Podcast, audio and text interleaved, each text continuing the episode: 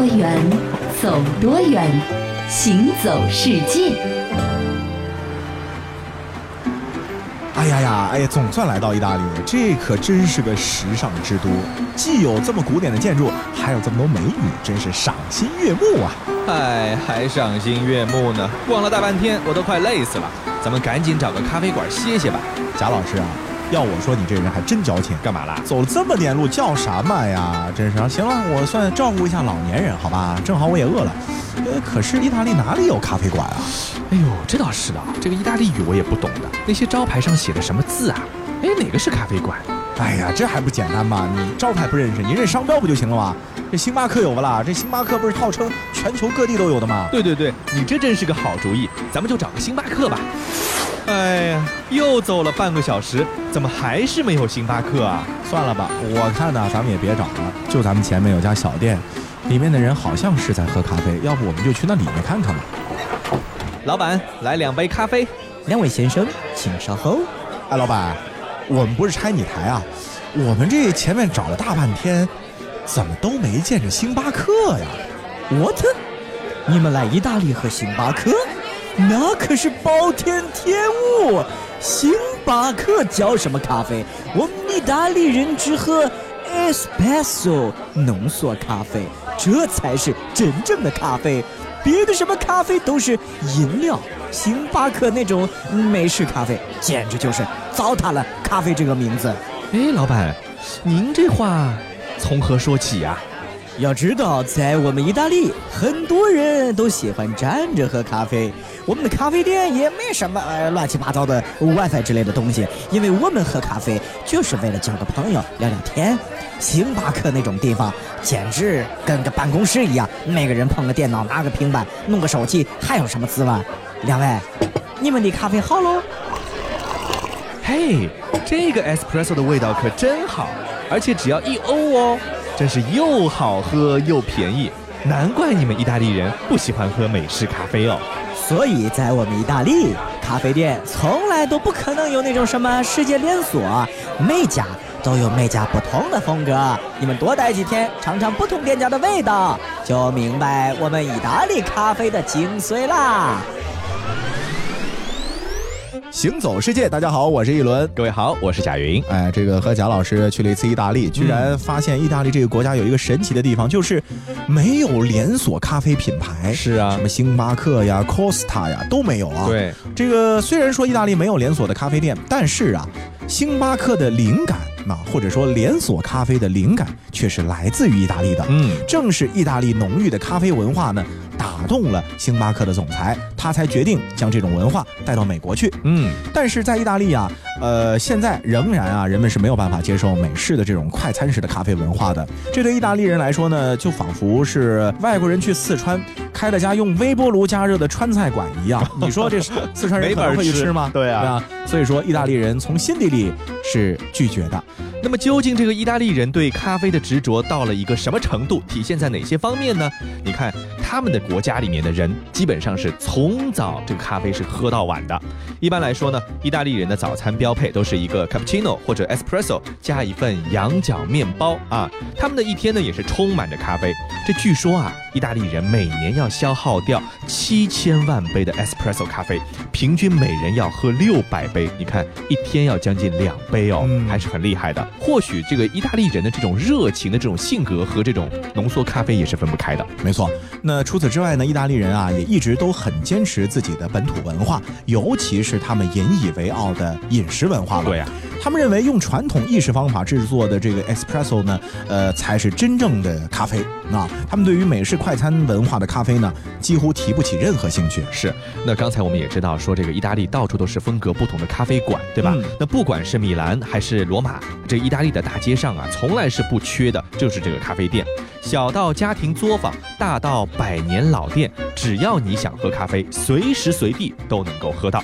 但是不同于其他国家，这意大利喝咖啡的地方呢，不叫这个 cafe，叫什么叫 bar 啊？这有点像酒吧的意思。对呀对呀，呃，你可以在这里呢，除了买到咖啡呢，你还可以喝到酒精饮料。那说到意大利的这个咖啡啊，还得提一句，据说啊，欧洲的第一颗咖啡豆其实就是由意大利的威尼斯人带来的哦。于是从那以后呢，咖啡便逐渐的成为了意大利人生活中或者说欧洲人生活当中最不可或缺的东西了。对啊，而欧洲喝咖啡的这个潮流呢，其实和意大利也是有着密不可分的联系的。所以说，在意大利的咖啡店喝咖啡最多啊，也就五分钟的时间，但是你能够体会到的却是几个世纪的咖啡文化的沉淀。嗯。那说到这个意大利呢，除了咖啡文化之外呢，还要谈谈文艺复兴了。说到文艺复兴呢，它出现了很多很多杰出伟大的人物，最著名的就是文艺复兴三杰啊。哪三杰呢？一个是列纳多·达芬奇，对吧？嗯还有呢是米开朗基罗，还有这个拉斐尔。是的，这达芬奇呢，不必多说，他的这个蒙娜丽莎可以说是算得上人类历史上最成功的肖像画了，哎谁人不知谁人不晓啊。那米开朗基罗呢，是一位画家，同时也是一位雕塑大师。是。大卫看过吧？这个雕塑作品，我知道一个裸男嘛。哎，就是他雕塑的、哦啊，他的作品。那么最后的审判呢，是他在壁画领域的一个杰作。那么拉斐尔呢，虽然说没有那么的有名，在我们中国呢，他的名气没有达芬奇那么大，但是他也足够的在这个文艺复兴的历史上占据一席之地了。像这个西斯廷圣母呢，就是他的这个壁画作品。是的，说到文艺复兴三杰啊，我告诉你，我还真有文化。你怎么个有文化？我幼儿园的时候就知道他们三个名字了。那你幼儿园读的是美术幼儿园吗？呃，不是美术幼儿园，啊就是一般的这个普通幼儿园。那怎么会知道？是老师上课的时候给我们看了一部动画片？哦，这个动画片里面有几个精灵古怪的主角，他们的名字就是文艺复兴三杰的名字。真的吗？对哪部动画片讲的是这些事儿啊？哎，忍者神龟嘛。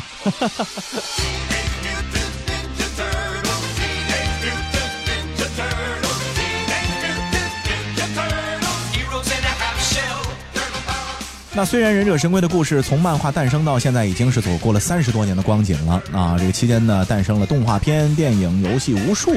从九零年到一四年呢，好莱坞也把忍者神龟是拍成了四部系列电影。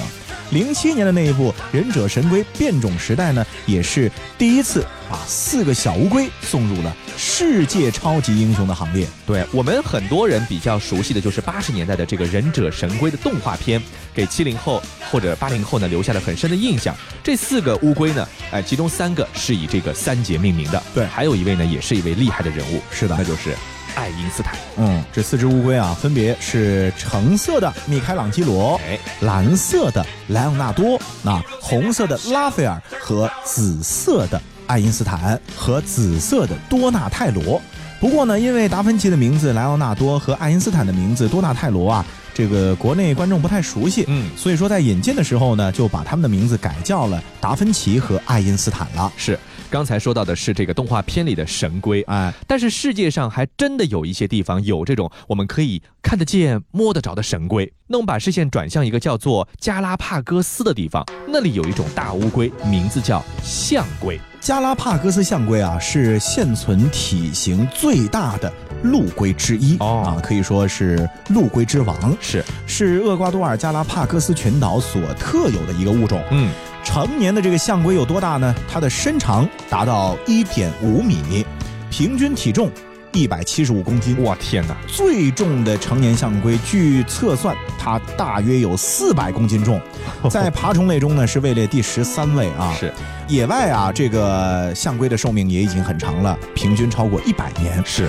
零六年六月，在澳洲动物园因为心脏衰竭病逝的大象龟哈利呀、估计享年呢达到了一百七十五岁。嗯病逝前呢是世上最长寿的动物了。是的，那那么由于加拉帕戈斯群岛中不同岛上的生态环境有着明显差异，所以啊，不同亚种的象龟的形态呢也不完全一样。是，在湿润的高地岛呢，象龟更大，有半球形的壳和短脖子；而在干燥的低地岛，象龟更小，有着马鞍形的壳和长脖子。这样也启发出达尔文对于进化论的思考。嗯我们说到的这个地方，就是在厄瓜多尔的加拉帕戈斯群岛，它是距离南美洲厄瓜多尔本土还要一千公里以外的太平洋的海域上、嗯啊，很远，对不是对？一五三五年呢，因为巴拿马前往秘鲁的船只航行途中呢，无意间发现了这个群岛。之后的大约三百年间呢，这加拉帕戈斯群岛呢一直是船只来往的一个避风港，直到一八三五年的时候，达尔文来到了这个群岛上。哎，老哥，这是什么动物啊？这你都不知道啊？这是我们加拉帕戈斯岛上的象龟，怎么样？很可爱吧？象龟，真有意思。它是一直都生活在你们这个岛上吗？那当然，你难道不知道吗？我们加拉帕克斯岛上从来没有和任何陆地连接起来过，所以我们岛上的动物全都是原装的，没有进口的。哦，对对对，这我知道。我听地质学家说起过，你们这个岛啊是海底火山喷发以后堆积起来的，所以说呢，你们岛上的动物和植物都是原生种。那虽然说你们岛上的动植物呢不是很多，可是呢，大多数都演化出了一些特有的品种，所以说真的是很多动植物都只能到你们这儿来才能看到啊。老兄，看不出你挺识货的吗？你从哪里来？叫什么名字啊？我是英国人，叫达尔文。哦，达尔文，没听说过。这这。这达尔文啊，在加拉帕戈斯岛呢是停留了五个星期，嗯搜集观察原物种，在此呢也验证出了他的演化理论，而发表了进化及物竞天择这两个学说，真正使得加拉帕戈斯岛广为世界所知。而达尔文所发表的理论呢，极为重要的资料来源也都是从加拉帕戈斯群岛所做的生物观察和研究而印证的。嗯，那么在几十年之后，到了一八九五年的时候，达尔文就在他的新作《物种起源》这本书中呢，系统的阐述了他的进化学说。达尔文呢，把这本书呢称为一部长篇争辩。那它主要论证的是两个问题。嗯，第一个问题是说什么呢？说这个物种啊是可变的，就是说啊不是一成不变。没错，生物呢也是进化的。那么你看，我们人呢就从什么猩猩进化来了。那么当时呢，很多读了这个物种起源的生物学家，很快的都接受了这个事实，进化论从此就取代了神创论，成为了生物学研究的一个基石了。也就是说，咱们人啊，或者说世界上各种各样的动物，并不是什么上帝创造的，对，而是由一种比如说比较单一的、单调的生物呢，慢慢的演化变异而来的。这个好长好长的一个过程。嗯，那么第二呢，说这个自然选择是生物进化的动力，说这个生物都有繁殖过剩的倾向，而生存空间和食物呢都是有限的，嗯所以说生物呢必须为生存而斗争。在同一个种群中的个体存在着变异，那些具有能够适应环境的有利变异的个体呢，就会存活下来，并且呢繁殖后代；不具有有利变异的个体就被淘汰了。这又是什么？适者生存，物竞天择。有过竞争，有过牺牲，被爱筛选过程，学会认真，学会忠诚，适者才能生存，懂得永恒，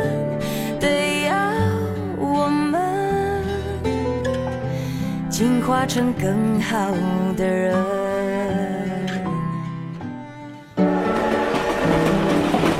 听多远，走多远，行走世界。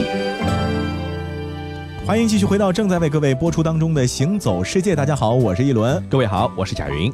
这达尔文啊是一个英国人啊，《物种起源》呢被他自己称为是一本长篇辩论，很难想象儒雅的英国绅士辩论起来的样子该有多滑稽啊，是是吧？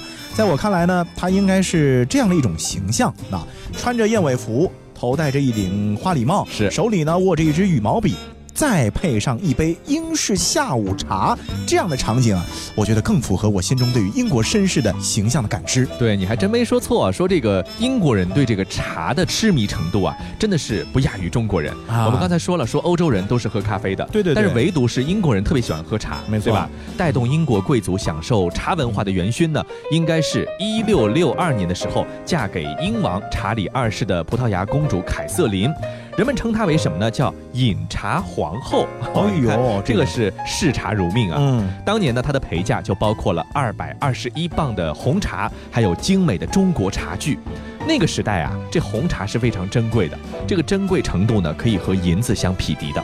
新王后高雅的冲泡饮品的这样的表率作用呢，就引得贵族们是争相效仿。那品茶的风尚就迅速的风行，并且成为了英国高贵的象征。在此之后呢，像玛丽二世女王以及安妮女王啊，也都非常的热衷去推广这个茶文化。在举办中国茶会的时候啊，这个英国的宫廷之内还会特地布置的很有中国的味道。嗯比如说会弄一些屏风啊啊，中国的茶具啊、银器啊，还有这种移动式的茶几点缀其中。没错，啊，这个英式下午茶的这个称谓的正式发明呢，一直要到很后面了，要到十九世纪的四十年代的时候了。哎，当时啊，富极无聊的贵族太太小姐们啊，你看这吃完了午饭之后，到晚饭这一个下午的时间怎么办呢？是啊，是吧？这也不能天天上街买衣服啊、购物打扮吧，这也挺累的时间长了也无聊。有一个叫做安娜的公爵夫人灵机一动，嗯，她想啊，这时间也别浪费了，所以呢，发明了下午茶这个节目。那还是节目。对，那么他的这种发明呢，马上就受到了整个英国上流社会的欢迎，并且是争相效仿。是，从此以后呢，这有钱又有闲的大富大贵们，天天便有了一个高雅正式的名义聚在一起说长论短了。是其实就是聊八卦嘛。对呀那而贵妇淑女们呢，也多了一个展示自己华美衣饰的机会和场所。没错，你看这个英国人喝茶和咱们中国人呢，虽然都喜欢，但是嗯他的喝茶形式呢是非常的不一样的。对对对，咱们中国人讲究的是什么呢？这个四周呢都必须安静一些，对不对？哎泡茶也是一个非常大的学问。嗯，泡出的茶来呢，你要这个什么都不吃的情况之下呢，是专一的、纯粹的品它的香味儿，但是这个英国人和中国人比，好像就俗了一些啊。是很俗。你看，呃，不光是聊八卦，对不对？呃吃就吃呗，还得干嘛呢？饼干、小点心、糖果一样都不能少。是的啊，那么英国人对茶的这个迷恋啊，喜欢到不能自拔，是并且呢，还喝出了很多的新花样。哎呦，啊你比如说在冬天的时候，他们就有一种叫鸡尾茶。对对对呃，什么叫鸡尾茶？我们只听说过鸡尾酒，这就将这个威士忌酒啊倒入滚烫的热茶里。这很多人呢，甚至连洗澡的时候也不忘冲上一杯茶，躺在这个浴缸里享用。那英国呢，也是世界上头号的茶叶消费大国，天天要喝掉一点三五亿杯茶。你看，它年茶叶消费量呢是占到了世界总产量的四分之一。我们平时都说中国是一个产茶的国家，是但其实中国人喝茶的这个范围也不是特别的广泛，嗯很多地方人其实是不喝茶的，对的，对吧？而且中国人喝茶呢，嗯其实我觉得啊，大多还是集中在比如说啊中年男性，哎啊中老年男性为主。是是，你像这个女孩子喝茶的还是少一点，人家都是女孩子喝茶，嗯对吧？英国每年还会出版一本叫做《全英最佳茶屋的指南》，专门收集那些闻名遐迩并且很有特色的喝茶场所。啊这当中啊，伦敦里兹饭店的茶室呢，总会以昂贵和尊贵名列前茅。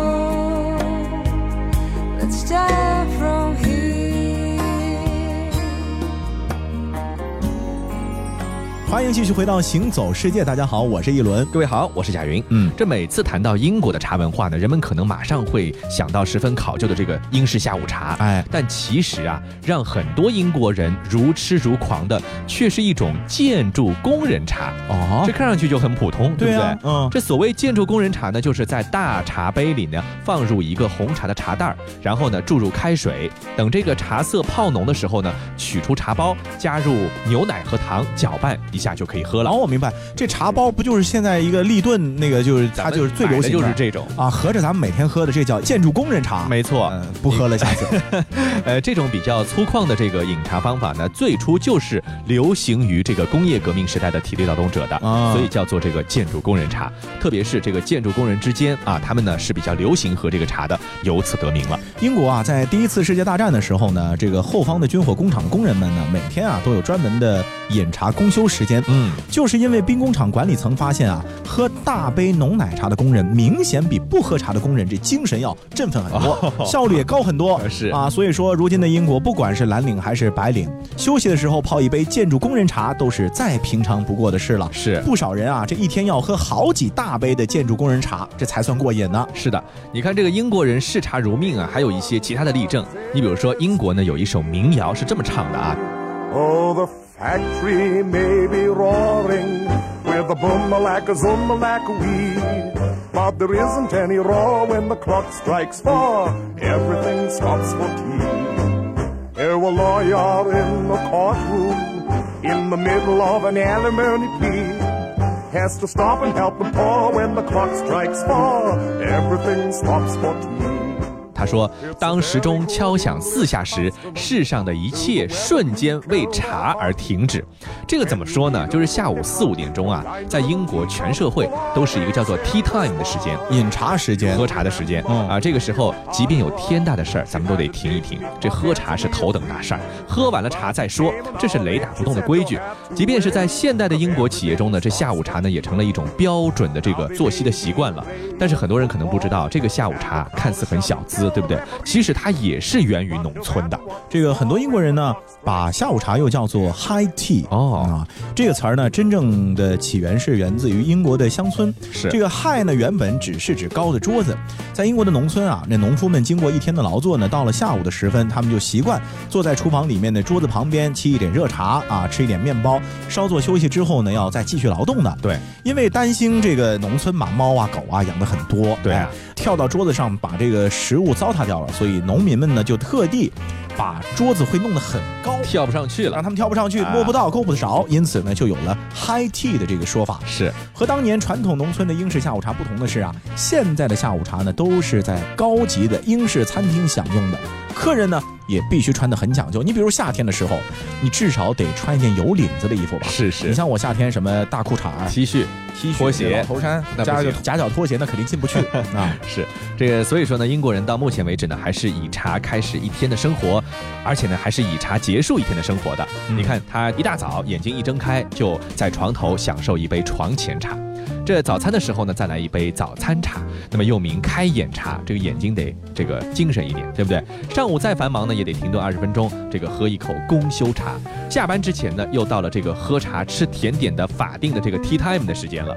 这就寝临睡前呢，还得喝一杯告别茶。哎，所以说英国人这个爱茶啊之心啊，真的是可以和咱们中国人比拼一下。甚至有的时候比我们中国人有过之而无不及呀、嗯，那至少有一点我放心了啊，就是去英国旅游的时候吧，你即便吃不惯英国的 fish and chips，至少茶是能喝得惯的。对，好了，那今天的节目到这里就和各位说再见了，我是一轮，我是贾云，感谢各位的收听，我们下期再见。Picture perfect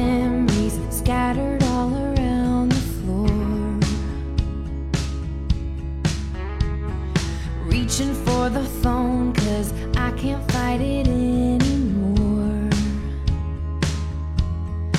And I wonder if I ever cross your mind. For me, it happens all the time. It's a quarter after